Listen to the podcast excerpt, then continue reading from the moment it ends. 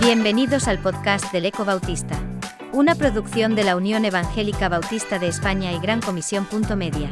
En esta nueva entrega de Botiquín Pastoral, Esther Martínez, pastora de la Iglesia Evangélica Bautista de Sátiva, escribe Disonancia cognitiva en la Iglesia. Puedes encontrar a este autor y otros muchos en 9.org o en tu plataforma favorita de podcast como Spotify, Apple Podcasts o Google. A las 6 de la tarde del 21 de diciembre de 1954, un pequeño grupo de personas se agrupaba frente a un domicilio en la localidad de Oak Park, Illinois. Habían vendido sus casas, abandonado sus trabajos y sus familias y miraban al cielo. Conjugaban una mezcla de terror e ilusión, esperaban un platillo volante que les salvaría del fin del mundo. Se autodenominaron los Seekers, los buscadores. Para entender el suceso, hay que remontarse a un tiempo atrás. La aventura comenzó, según relataba su líder, la señora Dorothy Martin, alias Marian Kitsch, cuando unos seres superiores del planeta Clerian se comunicaron con ella por medio de un mensaje en escritura automática. Antecedentes tenemos en Mahoma y John Smith, así que el suceso no nos viene de nuevas. El comunicado era apocalíptico. Los llamados guardianes ciudadanos del planeta Clerian comunicaban que el mundo iba a sucumbir en un diluvio 2.0. Al igual que en el anterior, ella tendría la opción de salvarse junto con todos los seguidores que pudiese reunir. El mensaje incluía que el 21 de diciembre un platillo volante pasaría a recogerles en la dirección indicada. El día y la hora señalados congregó al grupo y ocurrió lo inesperado, es decir, nada. Pero contra todo pronóstico los Seekers no se desmoralizaron, ni una pizca. Continuaron hasta Navidad esperando inquebrantables bajo el rigor invernal de Illinois y el ridículo más absoluto. Se alentaban, se turnaban para fragmentar el cielo en pedazos, tratando de divisar su esperado transporte que nunca llegó. A pesar de lo ridículo de la situación, no se vinieron abajo. Al contrario. La espera reafirmó sus creencias. Entre los argonautas había infiltrados tres polizones cuyos nombres ocupan un lugar prominente en el mundo de la psicología, Leo Festinge, Henry Riecken y Stanley Skaktar tres psicólogos que, lejos de tener la más mínima confianza en los seres del espacio, se habían infiltrado en la secta para estudiar su comportamiento y reacciones.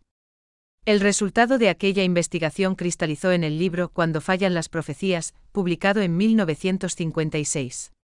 La obra, un clásico de la psicología social, analizaba por qué los Seekers, después de la derrota de su proyecto, se aferraron aún más a su apocalíptica fe cuando se demostraba tan evidentemente equivocada. ¿Por qué no había deserciones?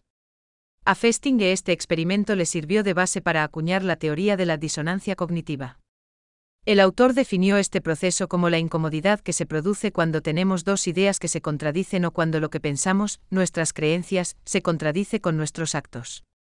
De acuerdo con la disonancia cognitiva, en primer lugar actúo y posteriormente, de una forma automática, justifico mis actos. Una vez tomada una decisión, nos cuesta reconocer que tal vez nos hayamos equivocado. Nos resulta más fácil ponernos a defender con uñas y dientes la alternativa elegida, porque de esa manera nos percibimos a nosotros mismos como personas coherentes, y porque defendiendo nuestra elección, consolidamos la decisión. La teoría de la disonancia cognitiva es una hipótesis sugerente que nos permite entender, de forma sencilla, muchas de las aparentes paradojas y sin razones del comportamiento humano, algunas de las cuales se reflejan en cada detalle de nuestra vida. Es por eso que muchas personas tratan de evitar o reducir al mínimo el arrepentimiento en sus vidas. Alguien lo expresó de este modo, el alma está teñida del color de su pensamiento. Como pastora me he encontrado una y otra vez con situaciones desbaratadas, incongruentes, y comportamientos y reacciones que no entendía. Supongo que a la mayoría de vosotros os habrá ocurrido lo mismo en algún momento. Es la incomprensión del comportamiento humano. Aun el apóstol Pablo se enfrentó a este dilema, no entiendo lo que hago. ¿Cómo enfrentar estos pensamientos y actitudes? Por mucho tiempo pensé que lo mejor era confrontar a las personas con sus realidades.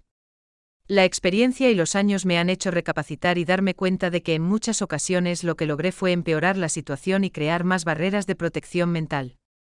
Tratando de encontrar solución al dilema y no irme con los extraterrestres en un platillo volante, busqué la respuesta en la palabra de Dios, nuestra norma de fe y conducta, y descubrí muchos versículos que enfrentaban este problema. Aquí van algunos. Para ver las citas bíblicas, podéis leerlas en 9.org. Que en cuanto a vuestra anterior manera de vivir, os despojéis del viejo hombre, que se corrompe según los deseos engañosos, y que seáis renovados en el espíritu de vuestra mente y os vistáis del nuevo hombre, el cual, en la semejanza de Dios, ha sido creado en la justicia y santidad de la verdad.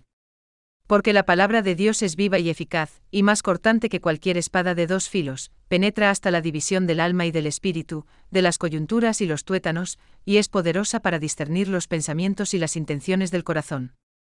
Por esta razón, también nosotros, desde el día que lo supimos, no hemos cesado de orar por vosotros y de rogar que seáis llenos del conocimiento de su voluntad en toda sabiduría y comprensión espiritual, para que andéis como es digno del Señor, agradándole en todo, dando fruto en toda buena obra y creciendo en el conocimiento de Dios. Sobre toda cosa guardada, guarda tu corazón, porque de él mana la vida. Porque cuál es su pensamiento en su corazón, tal es él. El camino de los impíos es como la oscuridad, no saben en qué tropiezan. En la opinión del insensato su camino es derecho, pero el que obedece el consejo es sabio. Por consiguiente, hermanos, os ruego por las misericordias de Dios que presentéis vuestros cuerpos como sacrificio vivo y santo, aceptable a Dios, que es vuestro culto racional. Y no os adaptéis a este mundo, sino transformaos mediante la renovación de vuestra mente, para que verifiquéis cuál es la voluntad de Dios, lo que es bueno, aceptable y perfecto y conoceréis la verdad, y la verdad os hará libres. Porque las armas de nuestra milicia no son carnales, sino poderosas en Dios para la destrucción de fortalezas, derribando argumentos y toda altivez que se levanta contra el conocimiento de Dios, y llevando cautivo todo pensamiento a la obediencia a Cristo. La disonancia cognitiva es un acto reflejo de protección mental. Es una incongruencia de nuestra naturaleza egoísta y autojustificativa desde el mismo momento que junto a Adán y Eva nos caímos del guindo en el huerto del Edén. Menos mal que el Padre que proveyó a lo largo de la historia de la humanidad toda clase de ayudas para suplir nuestra disonancia, en estos últimos tiempos, por medio de su Espíritu Santo, nos fortalece en el ser interior para que rompamos con todos nuestros los argumentos y mentiras y confrontemos la realidad de nuestra condición pecadora.